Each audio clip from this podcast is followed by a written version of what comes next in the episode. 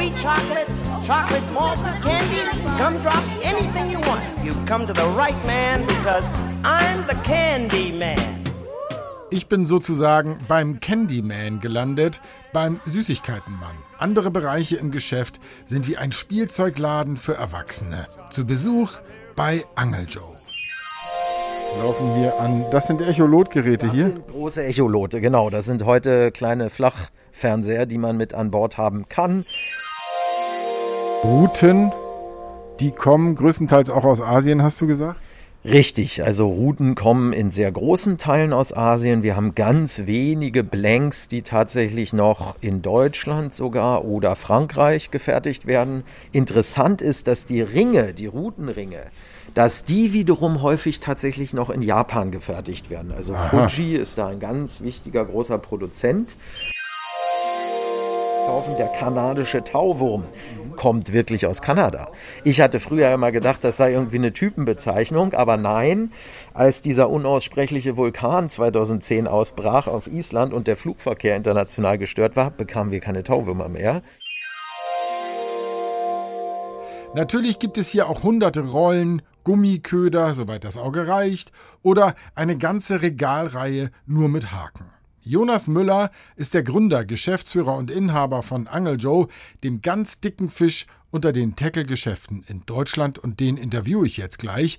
Am Ende dieser Ausgabe gibt es übrigens wieder einen coolen Praxistipp, mit dem sich Geld sparen lässt. Und ganz am Ende gibt es als Outtake, eine kleine Premiere, eine schräge Geschichte über den angelnden Botschafter einer kommunistischen Diktatur und seinen Bedarf an Ködern.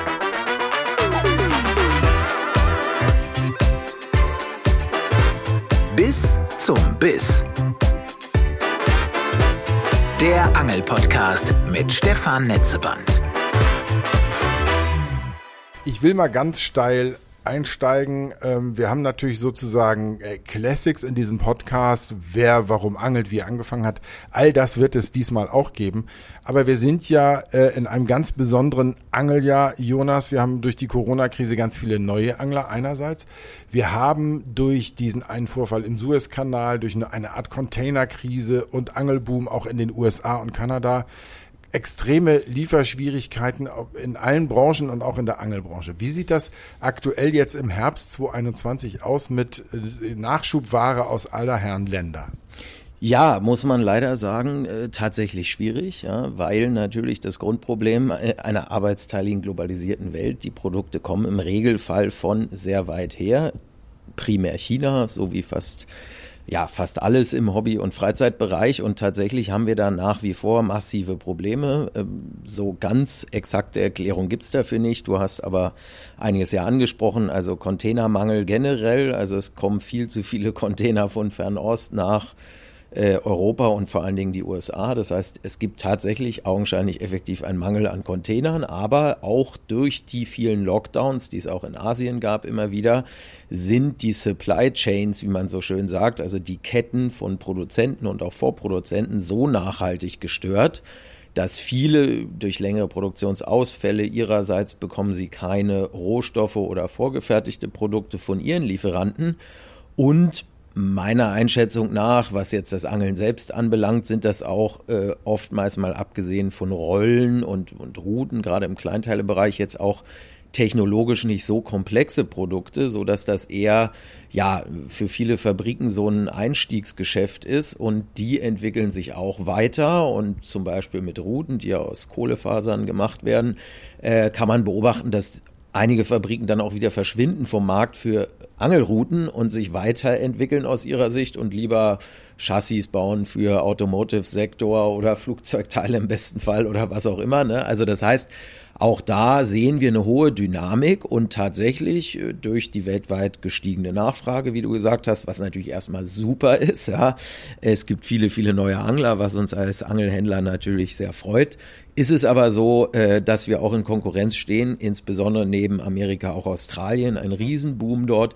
Das heißt, die ganze Welt will Angelgeräte haben und Wir haben tatsächlich das Pech in Europa oder haben es in den letzten Jahrzehnten einfach nicht mehr wirklich verfolgt, wahrscheinlich weil sich es aus verschiedenen Gründen nicht gerechnet hat, aber wir haben ganz wenige Artikel und Produkte nur noch, die in Europa produziert werden, sodass wir auf Teufel komm raus äh, den Problemen jetzt ausgeliefert sind, den globalen und äh, ja, und einfach bis weit auch nach jetziger Prognose nach 22 rein massive Probleme haben werden, bestimmte Artikel nachzubekommen. Wo, wie muss ich mir das konkret vorstellen? Ich komme jetzt zu dir und sage, ich habe eine bestimmte Kombi im Kopf, eine 270er Rolle mit 30 Gramm Wurfgewicht, einer 3000er Rolle und das Ganze in dem und dem Preissegment. Musst du mir denn sagen, habe ich nicht oder sagst du, hm, ist im Moment ein bisschen teurer? Nee, also äh, das Gute ist, ich sag dir immer hab ich, weil das stimmt auch. Also wir haben das große Glück als noch relativ großer Anbieter ne, mit 15 Filialen in Deutschland und auch in Holland haben wir schon sehr gut gestockte Läger. Das ist mit vielleicht anderen kleineren Händlern, die da mehr oder minder eben im hohen Bestellrhythmus die Ware nachziehen müssen, wenn sie wieder verkauft ist. Die haben da durchaus massivere Probleme. Bei uns ist es so, wir haben immer auch eine Alternative. Wenn du natürlich kommst und sagst, ich möchte konkret die und die Rolle von Shimano zum Beispiel ne, oder Diver und auch die und die explizite Route, dann ist es tatsächlich so, dass wir äh, möglicherweise, wie gesagt, wir sind noch einer der wenigen, der Ware hat, ja, würde ich behaupten, auch viel Ware, aber es gibt einzelne Artikel, die dann tatsächlich nicht verfügbar sind. Dann mh, mm, weißt du, du müsstest entweder bis zum halben, teilweise dreiviertel Jahr warten tatsächlich, ja, oder du guckst dir die Alternativen an und stellst fest, dass die vielleicht auch ganz vernünftig passen. Du hast im Vorgespräch ganz richtig gesagt, ähm, ich habe mich auch in deinem Laden schon umgeguckt. Wir sind in der Filiale in, äh, in Berlin.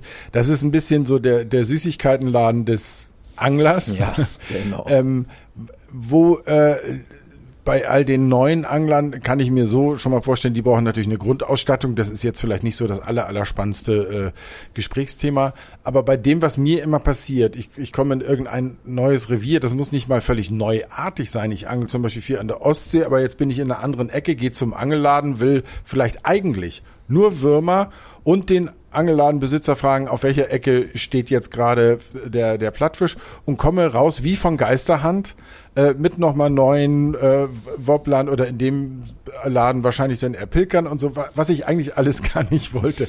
Habt ihr äh, eigentlich, ähnlich wie das früher in Supermärkten war, ähm, gibt es so sexy Ware, wo Leute besonders zuschlagen? Naja, also so direkt würde ich das nicht sagen. Also wir haben auch keine äh, explizite Quengelstrecke wie im Supermarkt, wo dann nochmal kurz vor der Kasse die besten Süßigkeiten sind, damit die Kinder den Eltern auf den Wecker gehen. Nein, also, aber es ist natürlich tatsächlich so und das gehört ja auch zum Hobby dazu und zum Thema Freizeit bis hin ne, persönliches Wohlbefinden, Belohnungssystem und so weiter, ja, dass man einfach sagt, Mensch, dieses tolle Hobby ist eben so vielschichtig, so facettenreich und es gibt so unfassbar viele unterschiedliche Köder und gerade wenn du sagst, Meeresangeln, wenn man in Dänemark war zum Beispiel und auf Meerforelle angelt, da hat fast jeder kleine Angelladen tatsächlich auch wiederum spezielle Farben, die nur er hat und Formen und viel auch sogar Handmade in dem Fall nebenbei. Die haben dann vielleicht nicht ganz so viel Lieferprobleme aktuell, aber auch da kommen die Vormaterialien natürlich aus der aller Welt.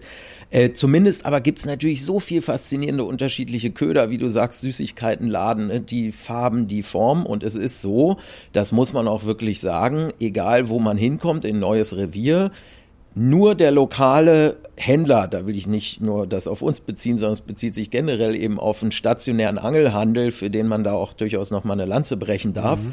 Äh, nur dort bekomme ich die tagesaktuellen Informationen. Mensch, jetzt bei dem Luftdruck, bei der Windgeschwindigkeit, den Wetterbedingungen, was weiß ich, bewölkt oder eben ganz klarer Himmel, solltest du an dem und dem Brückenpfeiler exakt mit 5 Gramm Fischen und du hast aber vielleicht in deiner Box nur ab 10 Gramm aufwärts, ja, und äh, der und der Köder läuft und die und die Farbe.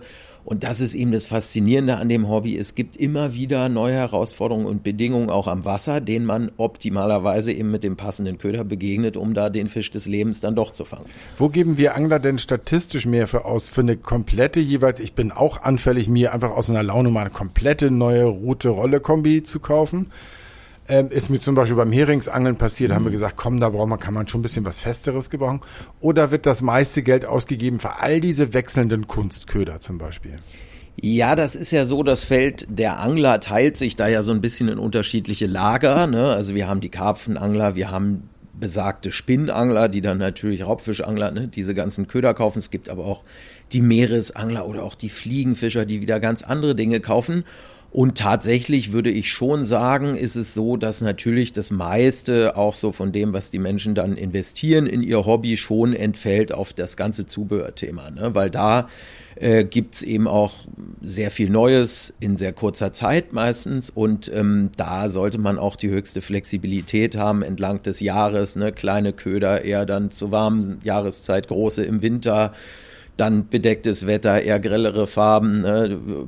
Bei sehr hellem Wetter, klarem Sonnenschein wieder eher was sehr natürlich aussehendes bis hin zu durchsichtig oder ne, naturidentisch. Und es ist, kommt dazu natürlich das Thema Vertrauen. Ne? Nur wenn man wirklich auch Vertrauen zum Köder hat, fischt man entsprechend konzentriert und gut und wird erfahrungsgemäß auch dann mit den Fängen belohnt, die dann wiederum das Vertrauen natürlich positiv rückkoppeln. Also diese Psychologie dabei, die ist natürlich auch wichtig, dass man sein Material vertraut. Und das wiederum ist, glaube ich, auch so eine typisch deutsche Eigenschaft, ja, dieser Ausrüstungsfetischismus, sage ich mal. Ne? Also man muss ausgerüstet sein bis unter die Fußnägel. Also daran soll es dann nicht scheitern. Ja, man fährt womöglich weit irgendwo zum Wasser und will dann nicht plötzlich dastehen und feststellen, man hat irgendwas ganz Wesentliches nicht dabei. Einer von mehreren 10.000 Menschen, die jetzt in diesem Jahr sich vielleicht entschieden haben äh, zu angeln, gerade die Prüfung machen, überlegen, was ich an Ausstattung brauche. Ähm, was würdest du sagen, ähm, müsste man ausgeben, wenn wir sagen Süßwasser, bisschen Spinn, bisschen Friedfisch, um eine solide Starter-Ausstattung zu haben? Was würdest du ausgeben? Das ist ja das Faszinierende und Schöne an unserem Hobby, sage ich immer wieder. Es ist ganz basisdemokratisch. Das heißt, es ist wirklich von 10 Euro für die 3-Meter-Stippe mit dem kleinen Brettchen, mit Pose, Schnur, Haken, allem drauf ein Paket Maden, bisschen Futter kann man loslegen, ist mit 10 Euro dabei. Und äh, es gibt auch zum Glück in den meisten Regionen Deutschlands zumindest auch äh, günstige Angelkarten. Das kommt ja noch dazu, ne, dass man die Angelkarte natürlich benötigt, aber so, dass wirklich jeder auch mal reinschnuppern kann in dieses Hobby, sofern nicht die Prüfungsvoraussetzungen und so weiter, aber das ist ein anderes Thema, das ist von Bundesland zu Bundesland sehr unterschiedlich, aber dass man, was das, äh, die Investition ins Material wirklich ganz einfach anfangen kann, bis hin zu natürlich unendlich. Ne? Handmade in Japan, die besten Rollen, die schärfsten Haken, die, das geht in tausend Details. Ja, ne? dass da das nach mhm. oben nicht, also also, dass es mhm. offen ist, habe ich mir gedacht. Aber würdest du auch sagen, für sagen wir mal 150 Euro hat man eine, eine Ausstattung, mit der man erstmal gut ein, zwei Jahre loskommen kann? Definitiv, klar. Ne? Also das auf jeden Fall. Mit 100, 150 Euro hätte man auf jeden Fall was, wo man dann schon viel Freude dran hat. Und wenn die Freude da ist, erfahrungsgemäß kommt dann der nächste Geburtstag oder wie irgendwann Weihnachten ne? und Ostern und so weiter. Und dann gibt's bis hin zum Adventskalender für Angler und diesem und jenem immer eine Gelegenheit, sich auch wieder was Nettes, Kleines zu kaufen. Und das sehen wir natürlich auch in den Geschäften. Die Kunden kommen natürlich bei uns ins Geschäft zum Glück, weil es ein Hobby ist, auch mit einer anderen Motivation rein, mit einer Freude, vielfach natürlich auch Eltern mit Kindern, so das klassische Vater-Sohn oder auch Mutter-Sohn oder Vater-Tochter gibt's inzwischen zum Glück auch alles. Ähm, das heißt, äh, das Hobby beginnt so ein bisschen natürlich schon in dem Laden, in dem Süßigkeitenladen. Ne? Man sieht die tollen Sachen und hat dann im Optimalfall einen super Verkäufer, der einen eben auch berät und erzählt und die Fangfotos, die letzten zeigt. Und also so ein bisschen beginnt so diese Faszination Angeln auch schon im Geschäft. Und das ist dieses, was viele trägt, natürlich die Faszination und die Möglichkeit, mit diesem Element Wasser, ja, wo man immer nur, wenn man raufschaut, eben die glatte Oberfläche sieht und was darunter alles passiert, das ist gerade für Kinder ein Faszinosum, was alle eigentlich ergreift. Und äh, beim Angeln hat man eben diese Chance, in jeder Sekunde den Fisch des Lebens zu fangen, das Außergewöhnliche, das Große, das Unplanbare, in einer sonst vielleicht ja sehr verplanten Umweltalltag, ne, geht man doch immer wieder ran. Und ich entsinne mich selbst auch als Kind, dann hat man teilweise Nachtangeln gemacht und war da unter irgendeinem Schirm und äh, widrige Wetterbedingungen und man hat nichts gefangen über Stunden. Und hat auch wirklich nichts gefangen am Ende und sich gesagt, Mensch, also jetzt gehe ich erstmal eine Weile nicht mehr angeln. Und kaum war man irgendwie drei, vier Stunden weg vom Wasser, dachte man, oh, jetzt die ersten Sonnenstrahlen, also bei den Bedingungen könnte es schon wieder besser laufen, ja. Und schon war man wieder irgendwie motiviert, äh, das nächste Mal rauszugehen. Eine ich will das vielleicht gar nicht Kehrseite nennen, aber eine Herausforderung hat die Branche ja schon. Wir bezeichnen uns zu Recht mit als Naturschützer. Wir haben ein Interesse dran, dass die Bestände erhalten bleiben oder sogar wachsen. Wir sind bestrebt, die Umgebung sauber zu hinterlassen, die wir aufsuchen, um zu angeln. Aber wenn wir durch deinen Laden gehen, und das betrifft auch jeden anderen, ist hier wahnsinnig viel Plastik, das uns auch mal verloren geht, weil was abreißt, weil wir irgendwo hängen bleiben. In Deutschland ist es auch immer noch so, dass wir Blei benutzen als Gewichte. Wie siehst du die Umweltherausforderung? Wie könnte aus deiner Sicht als Händler nachhaltigeres Angeln aussehen? Also ich würde die Medaille nicht nur von einer Seite betrachten wollen, man muss wirklich auch eine Lanze brechen für die Angler. Auch in den letzten Jahrzehnten in der Nachkriegszeit der Bundesrepublik waren es vielfach die Angelvereine, die mit der Verantwortungsübernahme für einzelne Gewässer, Gewässerabschnitte, Fließgewässer erst dafür gesorgt haben, über ganz viel Anstrengung der Renaturisierungsprojekte, des Müllsammelns ganz konkret. Das hat eigentlich jeder Angelverein in seinen Aufbaustunden und so weiter mit drin, dass wirklich die Angler sehr sorgfältig Sorge tragen, natürlich aus Eigeninteresse auch, aber weil sie auch die Natur eben sehr schätzen. Also der Angler ist immer auch ein Naturfreund, ein Naturbeobachter, ein faszinierter von dem, was die natürliche Umwelt da bietet. Und gerade was ich sagte, ne, diese Faszination des Lebens unter Wasser. Und von daher würde ich schon sagen, dass 99,9 Prozent aller Angler da auch ein ganz nachhaltiges Erhaltungsinteresse haben und auch auf ihre eigene Bilanz ein Stück weit achten, dass sie eher äh, besser die Natur verlassen wollen, wie sie sie vorgefunden haben. Ich weiß das von fast allen Kunden, auch wenn die am Wasser sind, ne, sind es gerade in natürlich großstädtischen Ballungsräumen wie jetzt hier in Berlin, da sind dann die normalen Freizeitnutzer des Wassers häufig die, die viel mehr Müll hinterlassen als jetzt äh, Angler. Es gibt auch natürlich unter den Anglern welche, die da vielleicht ne, mit Grillen und äh, fortgeschrittener Nacht und Promille oder so da was liegen lassen und die werden aber auch, und auch das sieht man in den sozialen Medien untereinander, ne, deutlich dann auch hingewiesen, um es mal vorsichtig zu sagen, doch ihr Zeug da bitte mitzunehmen. Insofern, ja, natürlich, der Angler verliert auch mal einen Köder im Wasser, das ist klar. Bloß wenn ich umgekehrt sehe, was teilweise natürlich abgeklappt wird im Wasser jetzt von irgendwelchen Freizeitbootfahrern oder leider auch, ne, wenn man sich große äh, ja, Industriepötte und anderes anschaut. Also natürlich gibt es dann Emissionen und wir gucken auch, wir entwickeln uns weiter. Thema Blei gibt es inzwischen auch äh, Initiativen mit Alternativen. Man nutzt beim Karpfenangeln zum Beispiel teilweise dann Natursteine oder es kommt jetzt Zamak dazu. Man nutzt beschichtete Bleie, sodass da auch kein Austritt ins Gewässer so schnell erfolgen kann. Aber klar, also es gibt diesen Aspekt und natürlich. Plast ne, Plastikrecycling müsste eigentlich auch irgendwann ein ja, Thema werden. Ne? Ja, es ist tatsächlich so, dass auch von den Gummifischen inzwischen äh, biodegradable, ne, also Bio äh, Substanzen verwendet werden, die sich im Wasser auflösen können bei langer Zeit und die da auch rückstandslos dann äh, im Wasser sich verstoffwechseln sozusagen und das ist sicherlich ein Trend, den es zu verfolgen gilt. Da ist auch noch nicht alles so weit, das ist völlig klar.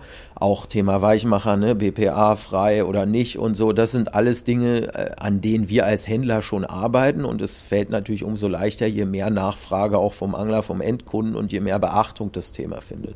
Das könnten ja, ich weiß, die Leute sind mit Lippenbekenntnissen immer schnell und wenn es dann an, ans Portemonnaie geht, werden sie ein bisschen spärlicher. Ich meine, beide Themen, die wir jetzt hatten, Produktion in Asien, mhm. viel Plastik, das im Moment gar nicht herkommt mhm. und die Herausforderung, vielleicht nachhaltiger zu äh, zu angeln könnte natürlich eigentlich äh, dazu führen, dass man sagt, komm, wir, wir äh, versuchen auf jeden Fall Hersteller, die wir haben, wie Dieter Eisele und Co.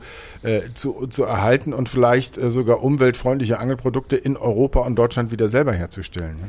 Ja, gibt den Trend. Wir natürlich unterstützen das auch, versuchen das als Händler. Ne? Ähm, es gibt auch Soft Plastics zum Beispiel made in Germany, sogar nicht gerade wenig. Gibt es auch viele kleine Firmen, die damit jetzt wieder experimentieren. Wir haben Hersteller tatsächlich aus dem Medizintechnik, Automotive-Bereich, die da sehr firm sind, auch was die ganzen Produktionsbestandteile und Mixturen und so weiter anbelangt, die da jetzt auch wieder erste Schritte machen.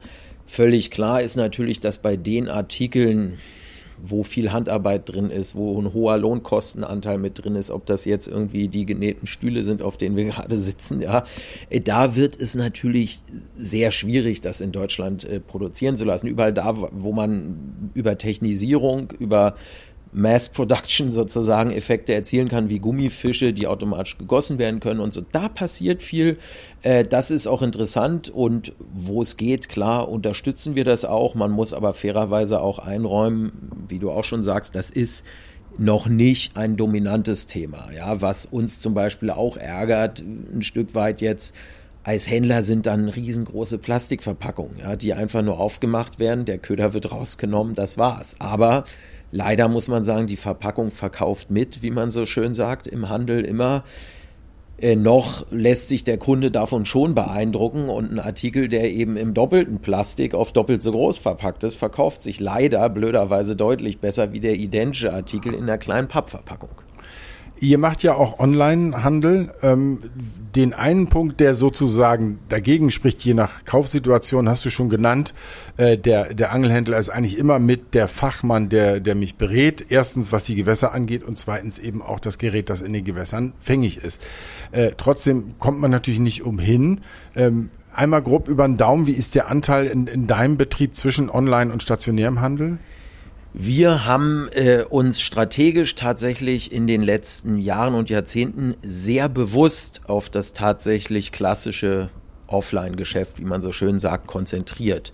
Das heißt, bei uns überwiegt das klassische Stationärgeschäft.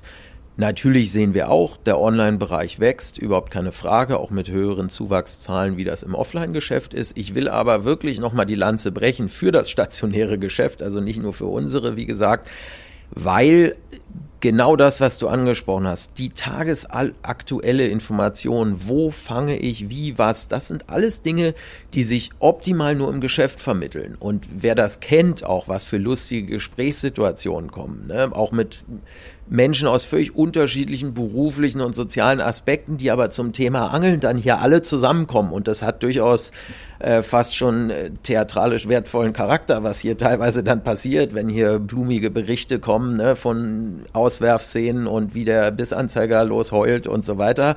Und plötzlich sind alle vereint ja, in dieser Faszination Angeln und geben sich gegenseitig Tipps, im Wesentlichen natürlich immer ein guter Verkäufer, ja, der natürlich möchte, dass sein Kunde was fängt, weil das die beste Garantie ist, dass der Kunde wiederkommt, wenn er Freude hat. Und im Internet hingegen muss man klar sagen, die Online-Käufe, wir sehen das, äh, dass inzwischen gerade auch im letzten Jahr 20, ja, wo ja dieser Riesenboom so richtig losging mit erste Corona-Lockdown und nicht reisen können und Urlaub zu Hause und was mache ich vor der eigenen Tür, da haben sich viele offenbar wirklich aufgeladen, sage ich mal, emotional mit diesen super schnell geschnittenen Bewegtbild-Dingen bei YouTube und sonst wo, die es zum Thema Angeln gibt, wo gefühlt alle zehn Sekunden irgendwie der Meter 20 Hecht gefangen wird. Und da haben die sich, Mensch, mit einer Erwartungshaltung da bestückt und dann irgendwas bestellt unterstelle ich mal, ob dann nämlich die Dinge auch perfekt zueinander passen. Ne? Schnur, Stärke zur Rollengröße, Wurfgewicht der Route passend zur Rolle und zum Zielfisch natürlich und und und. Das sind ja alles Aspekte, die ein guter Fachhändler abklopft. Ja. Ähm, ja, und die sind natürlich zwangsläufig, so die Vermutung, auch ein bisschen enttäuscht, ja, weil sie dann das erste, zweite, dritte Mal am Wasser waren und äh, selber eigentlich sehen müssen, die Lernkurve jedes Anglers sieht da doch ähnlich aus, egal mit welcher Vorinformation er da glaubt, selbstständig reinzugehen. Also lange Rede, kurzer Sinn, diese stationären Vorteile, die finde ich ganz wichtig. Es gibt ganz viele Touch-Qualities, auch gerade eben bei diesen Großteilen, bei Route-Rollen-Kombinationen, die muss man mal in der Hand haben.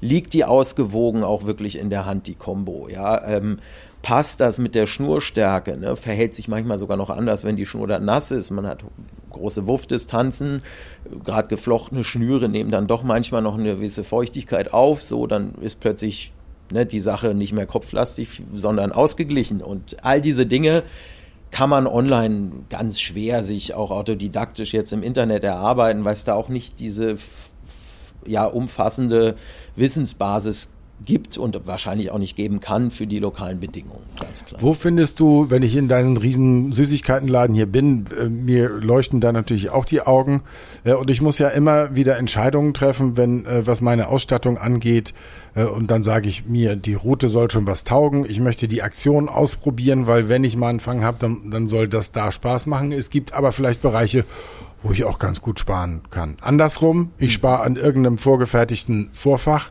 und das reißt beim ersten Biss ab, dann habe ich vielleicht genau am falschen Ende gespart. Wo findest du, kann man eigentlich ganz gut Sparfuchs sein und wo sollte man ruhig ein bisschen mehr ausgeben? Tatsächlich hast du den wesentlichen Unterschied schon angerissen. Ich würde immer sagen, die direkte Verbindung zum Fisch, die ist eigentlich am wichtigsten. Und auch aus den angesprochenen anderen Aspekten willst du ja nicht, dass die Schnur, ein Schnurbruch entsteht zum Beispiel und ein Fisch dann verletzt womöglich ne, äh, wegschwimmt und äh, nicht zu retten ist, wobei viele sich auch retten können, auch hakenlos werden können, das äh, äh nur am Rande.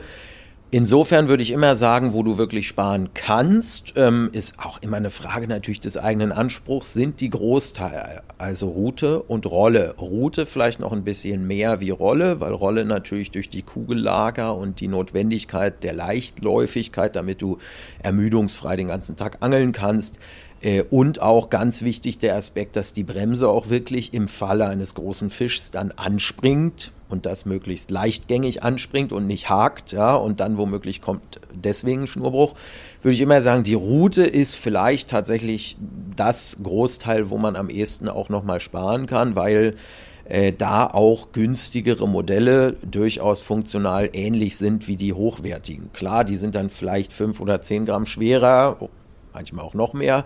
Aber das wäre dann was, wo der Schotte mit guten Oberarmen sagen kann, okay, dann äh, nehme ich eine etwas schwerere Route und äh, kaufe mir vielleicht in Zukunft mal noch was Einfaches. Nicht sparen würde ich tatsächlich. Haken sind ganz wichtig, scharfe Haken, ja, am besten eben Qualitätshaken, Carbonstahl, japanisch oder nachgeschärft zumindest. Das sind Dinge, wo man darauf achten sollte. Und eben die direkte Verbindung zum Fisch, ganz wichtig, die Schnur die Knoten auch wieder immer mal überprüfen, auch gerade wenn man jetzt längere Zeit angelt, mehrere Stunden, sollte man immer wieder Knoten überprüfen. Beim Raubfisch, Hechtangeln ganz wichtig. Vorfach auf Beschädigungen überprüfen. Die haben sehr spitze Zähne. Ist dann da irgendwie ein Cut schon drin? Leidet die Tragkraft natürlich je nach Tiefe des Cuts extrem.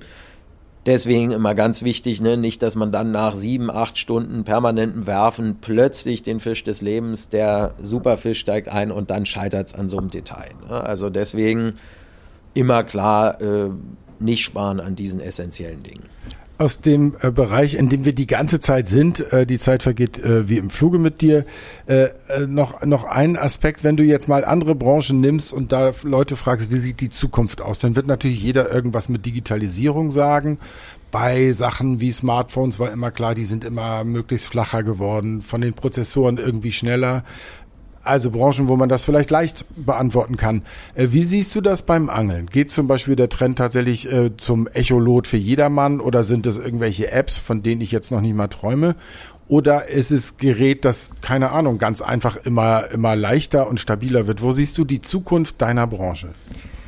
Ich sehe die Zukunft bei Weitem nicht so digital, wie ich das sofort für andere Branchen bejahen würde, weil eben dieser Aspekt, auch der Entschleunigung des Hobbys, der Naturverbindung und Verbundenheit, des Naturerlebnisses, was der Angler möchte, dazu führt, dass viele Basics aus meiner Sicht eher immer Evergreens sein werden, erhalten bleiben werden, bis hin ne, zu Heringsangeln hast du angesprochen oder anderes, ja, wo die Techniken auch äh, sich nicht wahnsinnig jetzt verändern über die Jahre und Jahrzehnte und das ist ja auch was Schönes, ja, also auch das Wissen vom Urgroßvater und funktioniert noch. Selbstverständlich hält auch äh, der technische Fortschritt vor dem Angelgerät sozusagen, äh, also entwickelt sich analog dazu, was jetzt Materialien anbelangt, was Gewichte anbelangt. Also jetzt der Routenbau, höher verdichtete Kohlefasern, die noch leichter sind, wenn man sich anschaut, Verbundmaterialien, früher Magnesium, jetzt hat Shimano als Beispiel CI4 entwickelt, das wird auch in den äh, Schaltsätzen verbaut von Fahrrädern, dadurch haben die immer eine hohe Wechselwirkung des technologischen Fortschritts und natürlich wird dann die Rolle noch leichter und noch langlebiger, womöglich widerstandsfähiger, weil es nicht spröde ist und äh, dennoch nicht zu hart und nicht zu weich.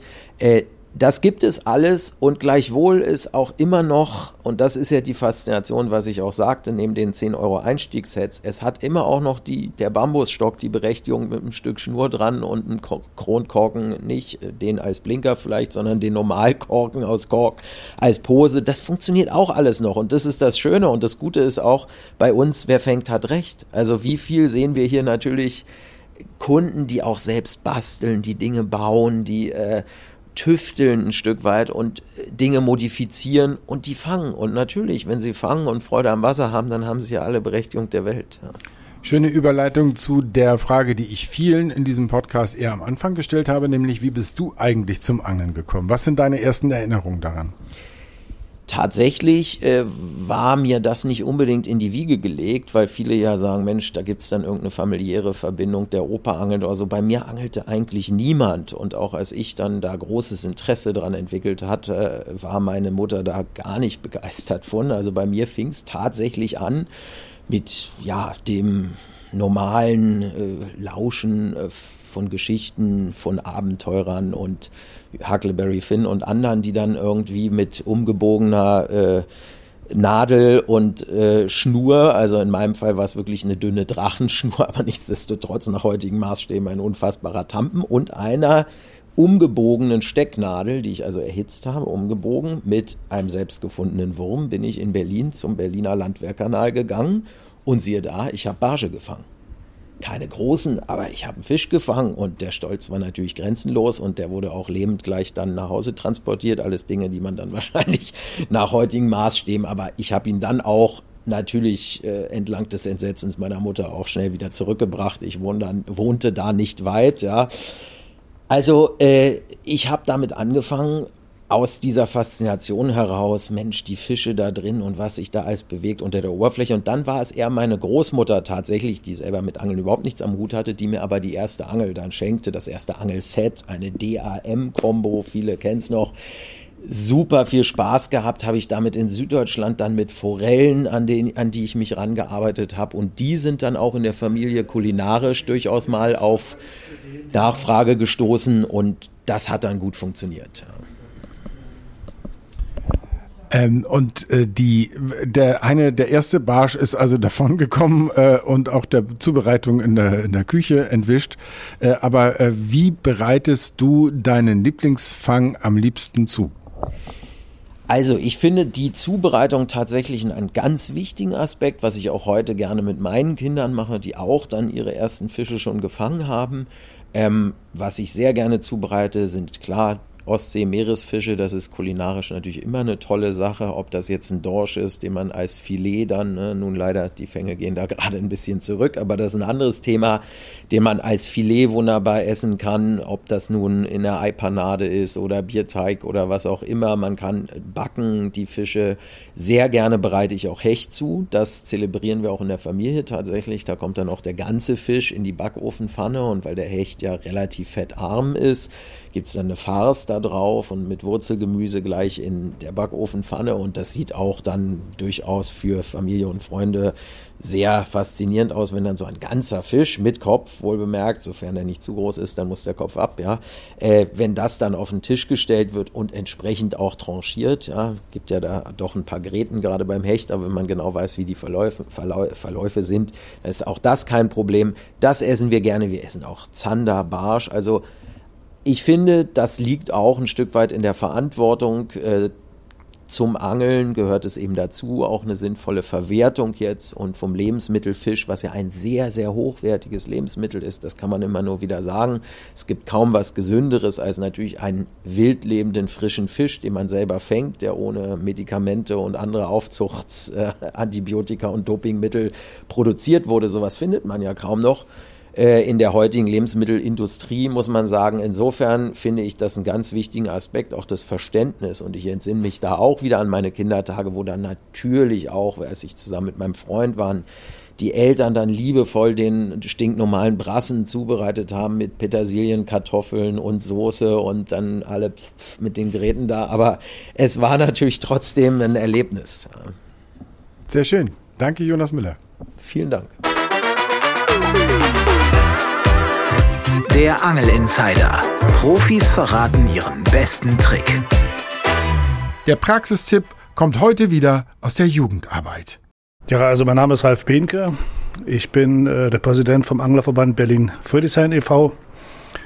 Ähm, und angel seit meinem vierten Lebensjahr. Also es ist schon eine Weile her, weil ich jetzt äh, inzwischen also 60 Jahre alt geworden bin und das Angeln ist nach wie vor meine große Leidenschaft. Ja, zu dem ähm, Tackle-Tipp.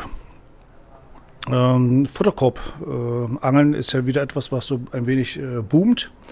Und äh, da kann man also wunderbar mittels äh, Kükendraht vom Baumarkt äh, sich diese Futterkörbe selber auch äh, bauen. Das machen wir jedes Jahr äh, mit unserer Jugendgruppe ähm, sehr fleißig.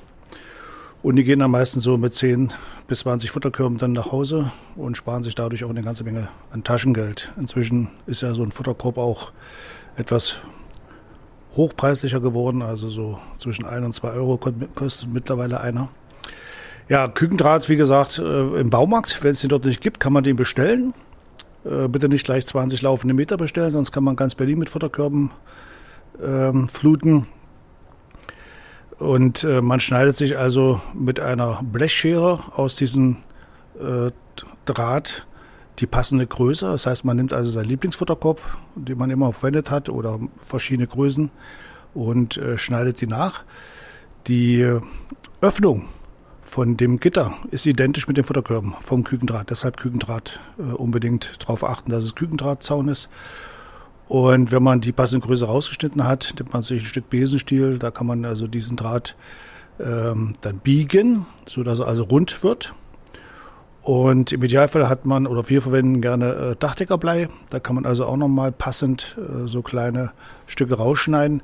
Mit dem werden dann die Futterkörbe beschwert ähm, und zwar da, wo man diesen Futterkorb zusammen äh, gerollt hat, also an dieser Nahtstelle, die offen ist, da kommt das, äh, äh, man schneidet das etwas länger als den Futterkorb äh, aus, damit man also das Blei auch nochmal nach innen verbiegen kann auf beiden Seiten. Ja, und dann einfach alte Schnurreste äh, nehmen. Ich nehme gerne ein bisschen stärkere äh, monophile äh, Schnur und daraus äh, basteln wir dann die Schleife. Die wir dann durch zwei von diesen Quadraten von dem Futterkorb sozusagen durchbinden. Unter dem äh, Blei, was nach innen geknickt wird, äh, drunter dann arretieren. Ja, und dann ist fertig der Futterkorb. Also das geht ruckzuck und ist genauso fängig wie jeder andere Futterkorb.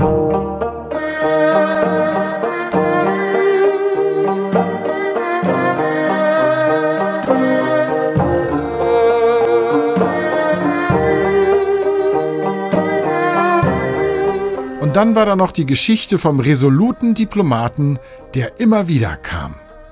Gerade hier in Berlin haben wir auch äh, den Botschafter von Nordkorea als Kunden gehabt und der hat dann in einer sehr resoluten Art immer sich einen Mitarbeiter von uns, einen Verkäufer genommen, dessen Hand gegriffen, seinen Zeigefinger genommen und ist immer in die Wurmdosen rein und hat mit dem Zeigefinger des Mitarbeiters äh, geguckt, ob die auch alle leben und hat sozusagen die Wurmdose durchgewühlt und es hat sich keiner gewehrt und das ja. von unseren starken Jungs hier. Also das war immer wirklich äh, eine lustige hat, Situation. Hat sich ja. dein Mitarbeiter aber so gut benommen, dass auch noch bislang kein Atomangriff auf dein Land. Ja, bloß nicht. Nein, aber die Anekdote geht tatsächlich weiter. Der ehemalige Botschafter hat wirklich jedes Mal drei, vier Kombos eingekauft bei uns, immer wieder neu.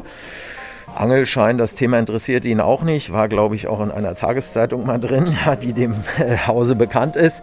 Äh, und dann kam er plötzlich nicht mehr. Aber es kam noch ein großgewachsener Wirtschaftsattaché, ein zurückhaltender Mensch, der immer dabei war. Und der kam dann tatsächlich mit dem Nachfolger augenscheinlich und habe ihn gefragt, was denn mit dem passiert ist. Und der wurde nach Pyongyang zurückgeordert.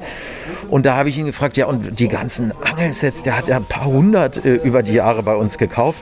Sagt er, ja, damit würde er nun ein kleines Angelgeschäft in Pyongyang aufmachen wollen. Also ich weiß nicht, ob an der Geschichte was dran ist, aber ich fand sie super und was er Wenn mir auch noch sagte, mein, wenn mein Versprechen, Ja. wenn ich mal einen Angel-Podcast aus Nordkorea mache, ich gehe für dich mal gucken. Ja? Sehr gut. Ja, ich habe mir auch gedacht, äh, weil er gleichzeitig mir erzählt, es solle irgendwann Direktflüge geben von Berlin nach Pyongyang. Das sei der Wirtschaftsbereich, wo er am intensivsten mitarbeiten würde. Und ich sei herzlich eingeladen zum Jungfernflug, wenn er dann stattfände. Da habe ich mir auch gedacht, Mensch, also nach Amerika, nach Japan, da kann ja jeder hingehen. Aber ne, nach äh, Nordkorea, das wäre doch mal ein Ansatz zur Völkerverständigung, wenn wir übers Angeln da einen kleinen, kleinen Nukleus setzen. Ob aus Berlin, von der Ostsee oder vielleicht bald mal aus Nordkorea. Bis zum Biss liefert stets spannende Geschichten rund ums Angeln. Und wenn dir diese Ausgabe gefallen hat, abonniere sie gerne da, wo du sie hörst. Bis zum nächsten Mal. Petri Heil allerseits.